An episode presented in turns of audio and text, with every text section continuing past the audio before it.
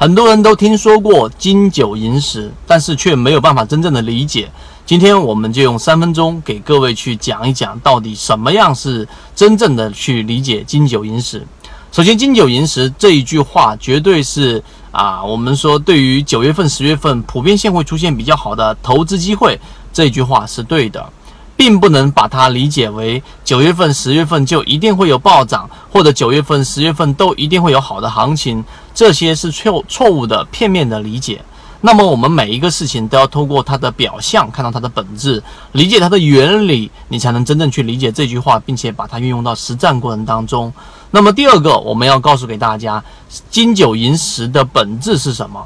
任何一个公司，它每一年都要有四次季报的公布。一季报、二季报、三季报、四季报，那么一季报是延迟一个月，一二三四月底就得必须得全部公布出来，它有很强的时效性，也就是说一个月基本上大资金没有办法做什么事情。那么二季报呢是四五六，延迟两个月，七月份八月底全部公布出来，那么两个月它的这一个时效性就很弱了。三季报是七八九十月底公布出来，时效性是最强的。那么年报呢是延迟四个月，跟一季报同时公布，也就在四月底的时候，同时跟一季报一起公布出来。那么年报是延迟四个月的，所以你这样听我说完之后，你就会明白，在季报数据当中，在你不去考虑任何的技术分析，纯粹就是市场的运行轨迹，那么二季报跟四季报的利用价值是最低的，尤其是四季报，四个月。基金进去该拉的已经拉了，该出现上涨的都已经上涨了。这个时候你再去看十二月份，也就四月底，你去看十二月份里面的整个上市公司有多少盈利有用吗？基本上已经无效了。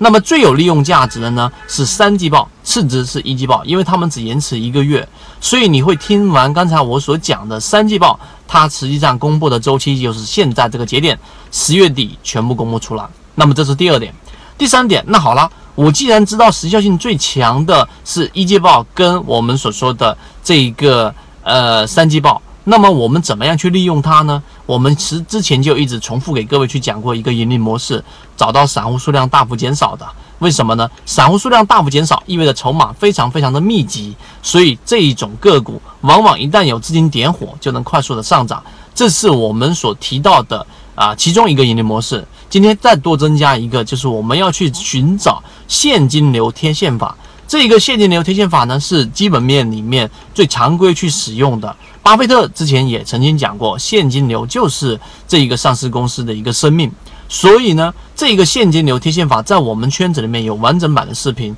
在这地方我没有办法详细去说了，时间的关系。但是我们是通过它。预期未来所能产生的自由现金流，然后贴现到现在的价值，最终算出这个上市公司的一个价值，然后再看现在的股价，这样一对比，如果是被严重低估的，再加上刚才我们所说的散户数量大幅减少这个盈利模式一旦叠加，我们可以确信的告诉给大家，以我们的经验，历史以来这样的成功率可以达到百分之八十以上。这个盈利模式一定要认真去研究一下。这是第三点，第四点。